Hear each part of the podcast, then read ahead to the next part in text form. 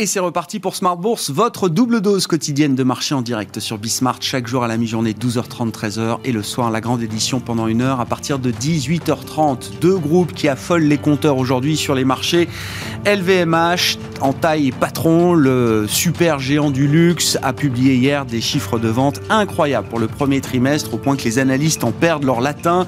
Quand on lit les comptes rendus de la conférence entre le directeur financier de LVMH et les analystes, on, on manque de superlatifs du côté du euh, marché, une surperformance absolue, c'est incroyable, des chiffres mieux qu'excellents. Voilà les, le résumé des, euh, des propos tenus par les analystes après la conférence euh, hier soir avec le management de LVMH. Certains relèvent encore leurs objectifs de cours. Hein. On est à 660 euros d'objectifs de cours chez Berenberg, par exemple, pour le titre LVMH, qui bondit en tête du CAC avec une hausse de 3%, une capitalisation boursière qui dépasse les 300 milliards d'euros désormais. C'est donc un, un géant qui s'affiche affirme encore un peu plus comme dominateur sur ce segment du luxe. L'ensemble du secteur est tiré à la hausse et le CAC 40 franchit ainsi les 6200 points. Vous aurez le résumé complet de cette séance à mi-parcours en Europe dans un instant avec Nicolas Pagnès depuis la salle de marché de Bourse Direct. Et puis l'autre groupe qui va affoler les compteurs sans doute, ce sera tout à l'heure à Wall Street avec l'entrée en bourse de Coinbase, l'une des plus grandes plateformes d'échange de crypto-actifs au monde.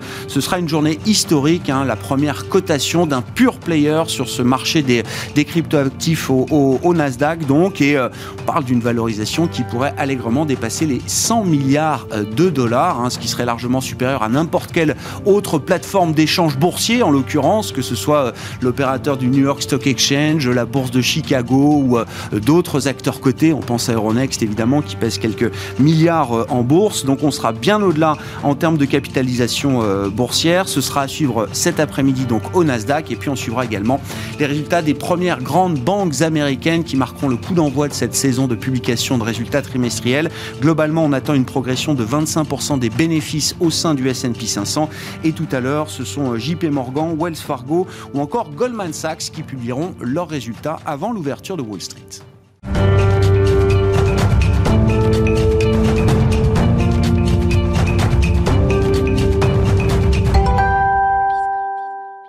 Les jours se suivent et se ressemblent. La tendance reste à la hausse à mi-journée à la Bourse de Paris. Les infos clés, c'est avec Nicolas Pagnès depuis la salle de marché de Bourse Direct.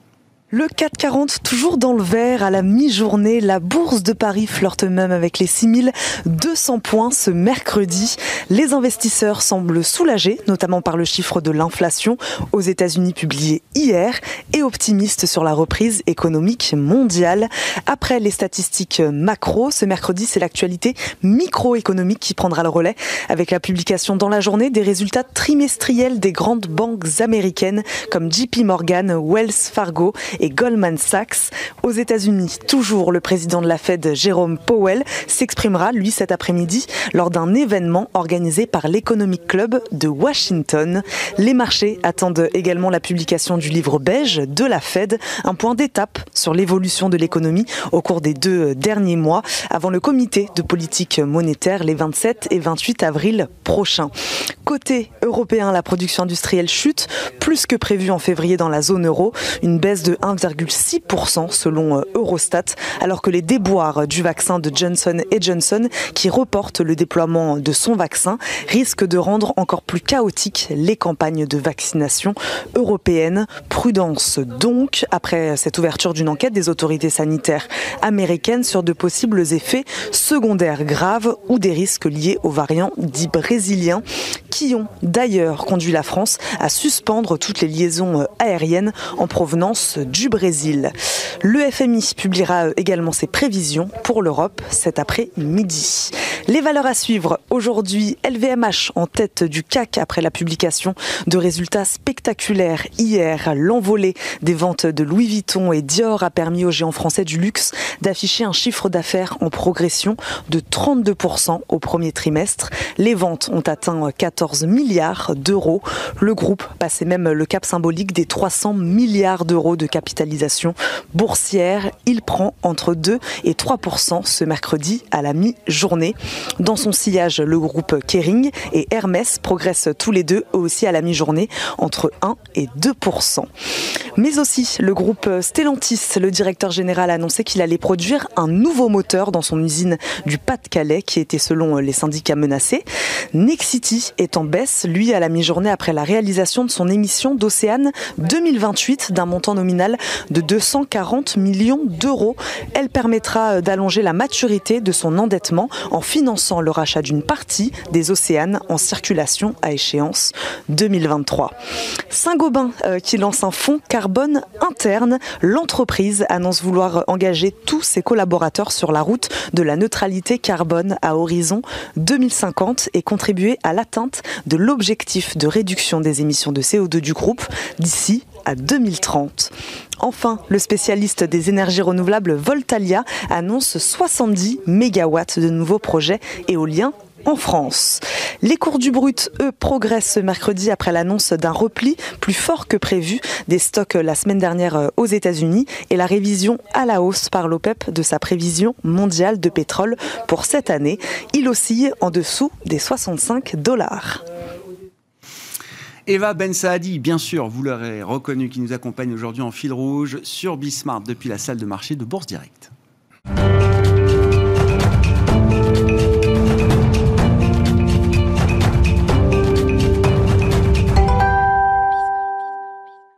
Invités avec nous à la mi-journée pour euh, commenter l'actualité chaude du jour sur les marchés et dresser un, panorama, un état des lieux de la, situation des marchés financiers. Patrick Guérin est à nos côtés, directeur de la gestion de Bordier et compagnie à Paris. Patrick, bonjour. Bonjour. Bienvenue. Et Eric Lafrenière, gérant Action US chez Richelieu Gestion, gérant du fonds Richelieu America. Bonjour Eric. Bonjour. Merci d'être là. Patrick, je commence avec vous. LVMH, euh, évidemment, tout le monde en a plus ou moins. Euh, il faut en avoir un peu forcément. C'est ce qu'on appelle des darlings, des valeurs de portefeuille. Les chiffres sont exceptionnels. Dans toute son humilité, LVMH communique sur un bon trimestre, mais quand on écoute les analystes, on manque de superlatifs pour qualifier la performance commerciale de LVMH au premier trimestre. Grégoire, je confirme, tout le monde en a. D'abord, première chose, effectivement, c'est un, une valeur euh, que nous aimons beaucoup, que nous accompagnons depuis plusieurs années déjà et euh, que nous sommes très heureux de voir aujourd'hui confirmer des résultats exceptionnels. Euh, donc c'est une excellente nouvelle pour nos clients. C'est une excellente nouvelle aussi parce que nous avons toujours maintenu cette volonté d'avoir ces titres dans nos, dans nos portefeuilles.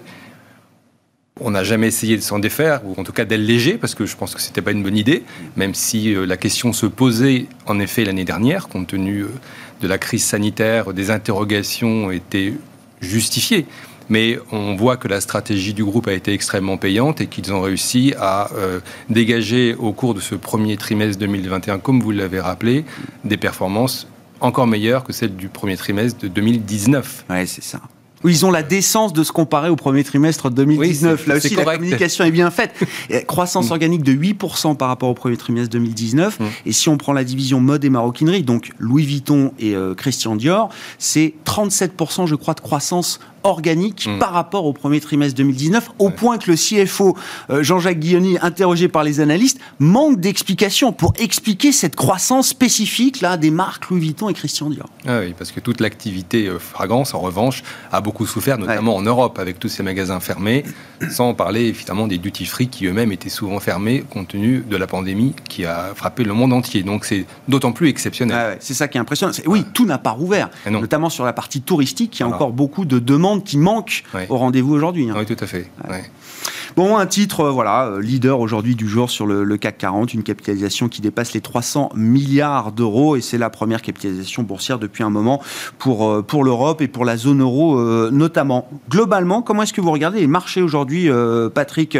Bon, les indices boursiers sont au plus haut, sur des plus hauts historiques pour, pour la plupart. La volatilité aussi semble baisser, enfin, baisse. Elle baisse. Elle se normalise, elle revient sur les niveaux d'avant-crise. Est-ce qu'au fur et à mesure du rattrapage boursier euh, auquel on assiste depuis plus d'un an maintenant, est-ce que ce marché devient euh, vulnérable euh, dans une certaine mesure? Alors, il y a toujours des zones de vulnérabilité, là on ne les attend pas, donc il faut être extrêmement prudent. Hein. En revanche, ce qu'on constate, c'est qu'il y a toujours des flux acheteurs réguliers. Il n'y a pas de baisse dans les volumes quotidiens. Sur les marchés européens comme sur les marchés américains, dont nous parlerons tout à l'heure. Donc ça, en soi, c'est plutôt une bonne nouvelle. Il n'y a pas d'exubérance non plus, parce que bon, les valorisations ne sont pas excessives. Mhm. Donc ce sont des points que nous regardons avec attention, mais qui nous paraissent rassurants. Euh, si effectivement il y avait des baisses de volume, ça serait un peu inquiétant. Ce n'est pas le cas. Les marchés montent, mais sur des volumes construits. Mhm.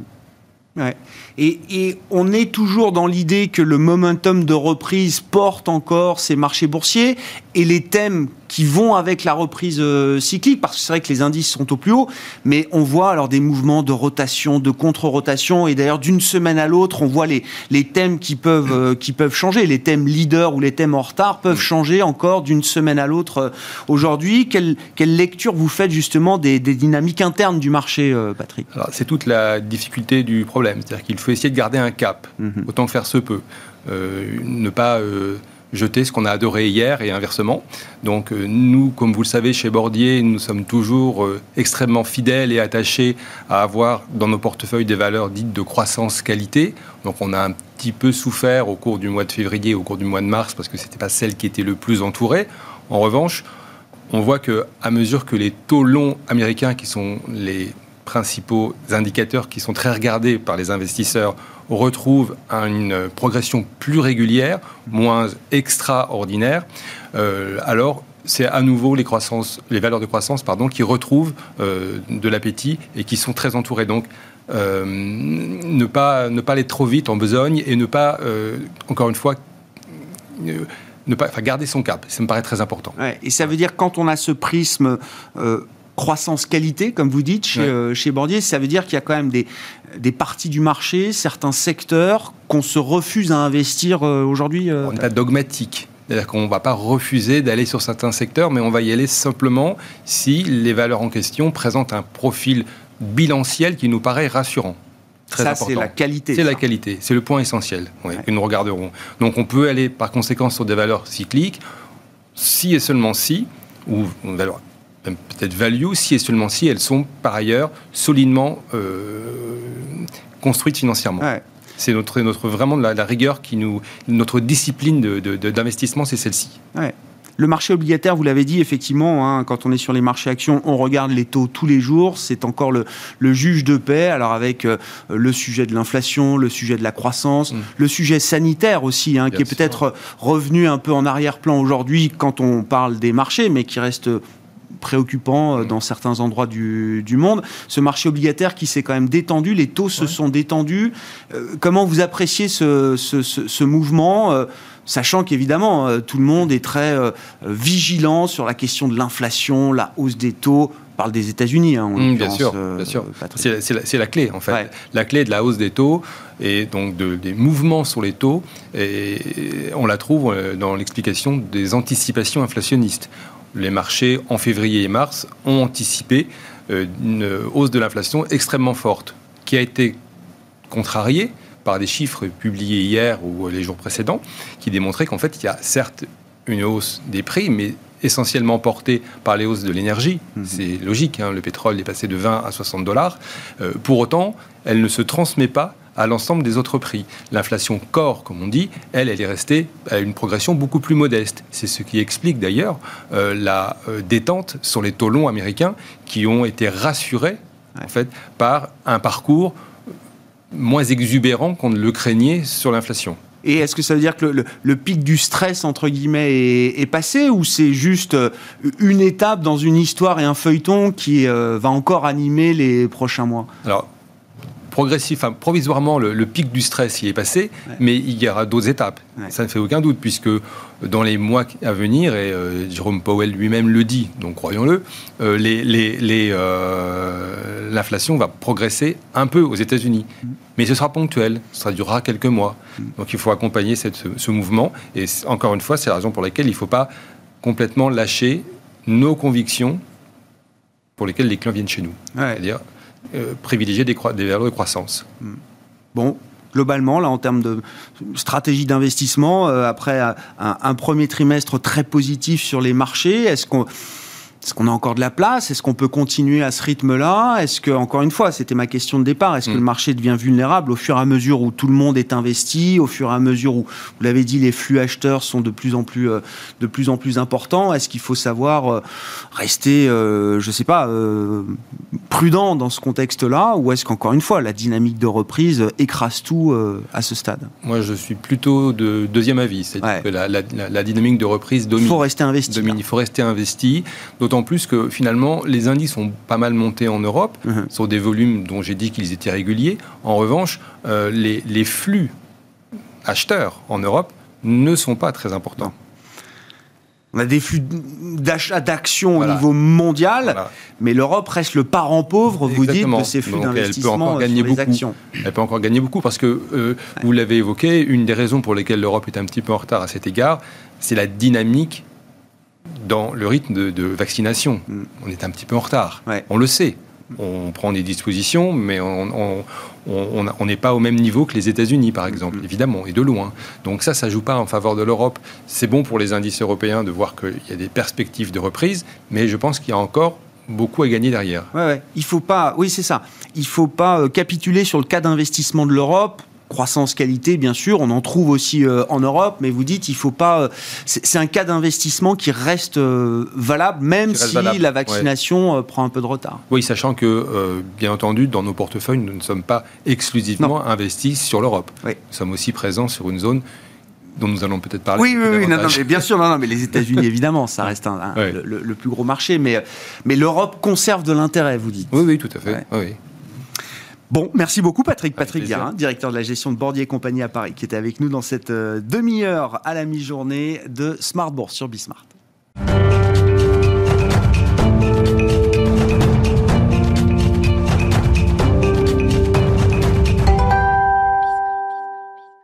On parle de la zone Amérique avec Eric euh, Lafrenière, je le rappelle, gérant action américaine chez Richelieu Gestion.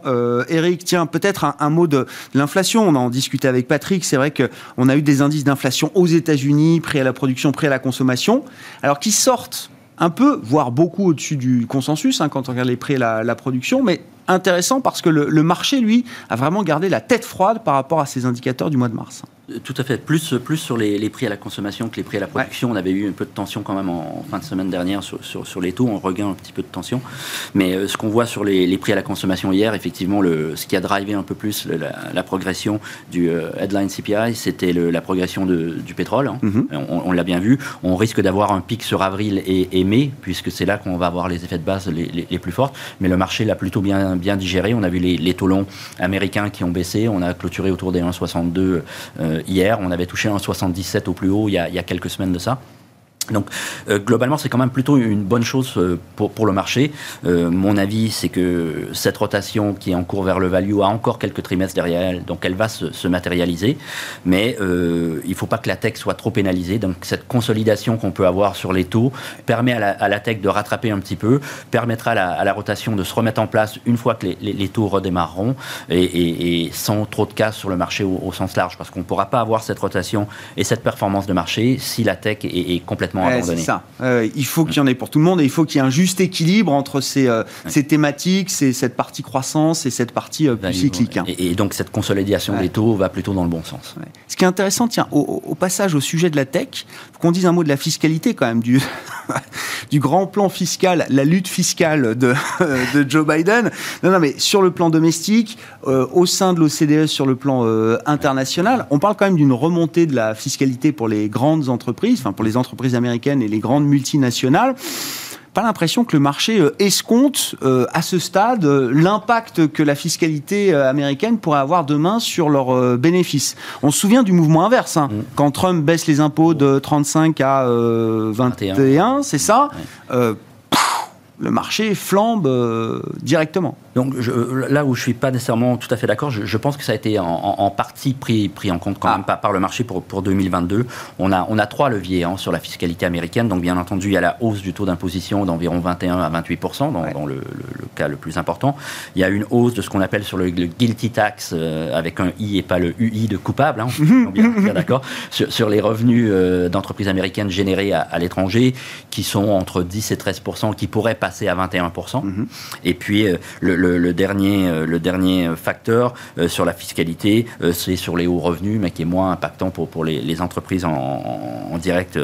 Et donc quand on regarde, si on prend vraiment le, pire scénario, où on passe vraiment à 21 sur les revenus étrangers, on a ce taux d'imposition minimum qui est aussi évoqué sur les entreprises et on passe à 28%, on table sur un impact d'environ 9% sur les, bénéfices de 2022. D'accord. Si on est sur un scénario un peu plus intermédiaire, euh, une fiscalité autour de 25% sur les revenus euh, des entreprises américaines, avec un, point intermédiaire sur les revenus à l'étranger, on, table autour de entre 3 et 5% d'impact sur les, sur les résultats 2022 euh, et je pense que c'est quand même un petit peu déjà, en tout cas ça commence à être pris en compte par le marché. Oui, avec bon, des, secteurs assez évidents. On a dit la tech, la, tech, la, pharma aussi. Hein, la tech, la pharma, les services aux communications qui ont quand même des, revenus euh, généraux étrangers peut-être plus, plus forts que dans d'autres secteurs.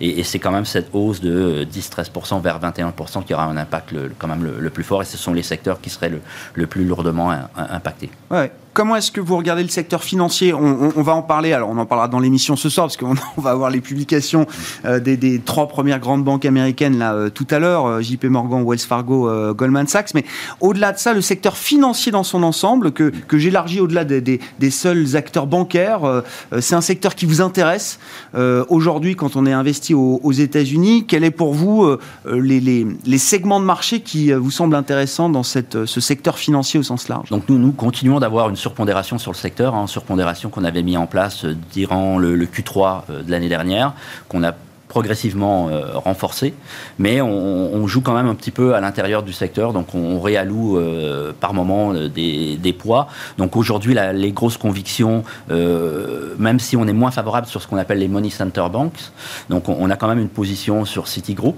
mhm. pour, pour des raisons vraiment plus spécifiques, mais quand on regarde plutôt le, ce sous-secteur, la valorisation des financières relatives au S&P est toujours attrayante, mais la valorisation de ces money centers relatifs à leur historique est quand même un petit plus élevé. Donc on, a Money Center, c'est quoi Les grands ensembles euh, généralistes Exactement. Donc on, garde City pour des raisons vraiment plus spécifiques de, valorisation, mais les autres, on s'en est plutôt, euh, plutôt éloigné. On reste bien entendu exposé via Santander Consumer USA au crédit et aux consommateurs. Et on a euh, ouvert, donc on a renforcé une position sur les asset managers avec BlackRock, qui est un très gros ah, point dans notre portefeuille. Et on a ouvert une, position qui est, qui est devenue une position assez forte sur KKR, qui est un acteur du private equity aux États-Unis qui, contrairement aux crises antérieures, a vraiment profité de cette crise pour faire des achats euh, à bon compte. Mm. Et, on s'attend en termes de fees et, des, belles surprises sur les résultats. Il y a eu un Investor Day hier qui était particulièrement intéressant donc, euh, sur, sur, ce dossier et on, est assez chaud sur, sur CAC. Ah oui, c'est intéressant. Qu'est-ce qui vous intéresse quand même dans les, alors les asset managers et le, le, capital investissement? Le, capital investissement, vous pensez que ça va être une année euh, bouillonnante pour, pour ces investissements dits privés? Donc euh, surtout sur KKR, parce que nous c'est le dossier qu'on a vraiment creusé. Euh, je, pense que le, marché aujourd'hui sous-estime en, termes de perfis, en termes de, de fees qui peuvent être prises sur leur dossier, et, bien entendu sur, sur les actifs qu'ils ont pu acheter, la valorisation. Il y a quand même beaucoup de potentiel qui, qui n'est pas pris en compte, selon nous, dans, dans, son activité. Et chez BlackRock, qu'est-ce que vous achetez? Parce que là, c'est peut-être bon, les, commissions chez BlackRock, c'est quand même pas le. On achète la hausse des actifs, on achète la hausse des actifs, on achète les commissions, bien entendu, les encours, et, et euh, qu'on le veuille ou non, et c'est pas nécessairement une bonne nouvelle pour nos activités à nous, mais, mais ces gestions passives continuent de prendre, de prendre des parts de marché. Mmh. Donc, euh, ah, On l'a vu en Europe, hein, Amundi, Lixor, ça y est, mmh. c'est fait. Mmh. Donc un ensemble, un leader européen, Amundi étant le seul euh, asset manager européen qui doit être dans le top 10 des asset managers euh, mondiaux, le reste étant quand même globalement très américain, avec les spécialistes de la gestion passive. Vous avez cité BlackRock qui publiera, je crois, ses chiffres d'ailleurs cette semaine. ce sera demain ou, ou après-demain. Et puis l'événement du jour, euh, Eric, je veux bien vous entendre là-dessus, c'est Coinbase. Euh, ça nous dit plusieurs choses. Euh, est-ce que c'est une forme d'institutionnalisation du marché des cryptoactifs à Wall Street, qui adoube donc un pur player des, euh, des cryptos. Et puis le, modèle, le business model en tant que tel, le cas d'investissement de Coinbase, qui présente quand même euh, euh, des, des, points intéressants, je trouve. Donc, comme vous l'avez évoqué, c'est le premier pure player sur les crypto-monnaies à être, à être coté en bourse, donc qui sera coté par cotation directe hein, et, pas une IPO classique, donc comme on peut le faire Palantir ou d'autres. Donc ça, ça, c'est un élément intéressant. La, la valorisation théorique aujourd'hui, et vous est, plutôt autour de 65-66 milliards, même si la valorisation. Alors ça, c'est la valorisation fixée par Coinbase et les banques qui l'accompagnent. C'est 250 dollars par action. Tout à fait. Et ça, c'est une valeur de 65 milliards. Oui, mais on peut s'attendre à ce que ça soit beaucoup plus, plus fort à l'ouverture. le marché nous dit que ce sera beaucoup plus. oui, ça, ça, ça, tout à fait d'accord. C'est environ 56 millions d'utilisateurs, dont 6 millions d'utilisateurs qui font des transactions tous les mois. Euh, ce qu'on a pu voir dans des chiffres indicatifs qui ont été euh, publiés euh, sur le premier trimestre, on a une très très forte accélération des revenus. On est hmm. autour d'un milliard huit en, termes de revenus. On est entre 700 et 800 millions de bénéfices. Un milliard huit sur le premier trimestre. Tout à fait. C'est plus que les revenus de l'ensemble de l'année 2020 déjà. Hein. Tout à fait, tout à fait, avec entre 700 et 800 millions de, bénéfices. Donc on, voit qu'il y a des marges intéressantes. après, mon avis personnel sur, sur le, le, dossier, un, bon, il y a des, des histoires aussi réglementaires. On sait que ils ont, eu, ils ont été un peu épinglés par euh, l'organisme équivalent à la SEC qui s'occupe des produits euh, dérivés et, gré à gré aux États-Unis euh, pour des histoires de donc, manipulation de cours ou d'informations trompeuses. Donc on mhm. sait que c'est quand même un marché qui reste relativement obscur. Mhm. Donc ils ont bien entendu admis aucune culpabilité, mais payé une amende pour, pour régler, régler les histoires, ce qui a d'ailleurs un peu décalé l'introduction en, bourse. on, sait que les États suivent de façon très attentive tout ce qui se développe autour des crypto-monnaies hein, et, et notamment les activités que ça peut servir à financer. On n'est jamais à l'abri d'une interdiction de, ces crypto-monnaies. On sait que les États travaillent sur leurs propres crypto-monnaies également.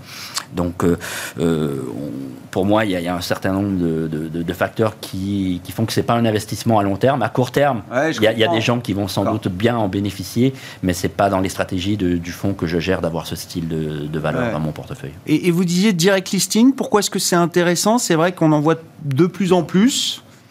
Pourquoi c'est Alors, il n'y a pas d'augmentation de capital, c'est juste des actionnaires historiques qui vendent leurs actions. Hein. Il faut bien l'avoir en tête euh, aussi pour alors euh, accueillir de nouveaux actionnaires, mais qui paieront évidemment des multiples qui n'ont rien à voir avec euh, avec bien entendu, c'est, ce qui prévalait. C'est intéressant pour, pour pour les investisseurs initiaux, les premiers collaborateurs qui ont généralement des. des... en 2012, hein, tout à fait. Et, donc c'est c'est un mécanisme qui facilite quelque part aussi un peu la, en termes de, de, de process de. Ça va plus vite. Ça va plus vite c'est pas nécessairement ce qu'il y a de plus transparent non plus, mais euh, bon, en tout cas, ça permet d'aller plus vite pour les cotations. C'est pas un système sur lequel moi je suis très favorable, même si on voit vraiment un engouement vers, vers, ce type de cotation. Euh, Aujourd'hui, c'est la saveur du jour. Euh, tout le monde veut faire ça, donc. Euh, entre les SPAC et les direct listings, oui, on sent qu'il y a quand même des choses qui s'accélèrent hein, vers le marché euh, boursier. Ça, c'est très clair. Euh, après, je ne sais pas s'il nous reste encore un, peu de temps sur, le, le, marché au sens large, sur la période des, des publis. Les secteurs vraiment à surveiller seront, euh, seront le secteur de la consommation discrétionnaire, des financières et bien entendu de la tech. la tech parce qu'on aura des comparables quand même sur le Q1 et le Q2 qui seront peut-être un peu plus compliqués que sur les autres secteurs. Ouais, bon, les grands secteurs à suivre avec cette période de publication de résultats qui commence dans quelques minutes. On va avoir avant l'ouverture de Wall Street les résultats des grandes banques américaines, des premières grandes banques américaines, et puis bien sûr l'entrée en bourse de Coinbase qui se fera au Nasdaq dans les prochaines heures. On en parlera dans notre édition ce soir à partir de 18h30. Merci à vous, messieurs. Éric Lafrenière, je le rappelle, gérant du fonds Richelieu America chez Richelieu Gestion, et Patrick Guérin qui est avec nous également en plateau. Directeur de la gestion de Bordier et compagnie à Paris.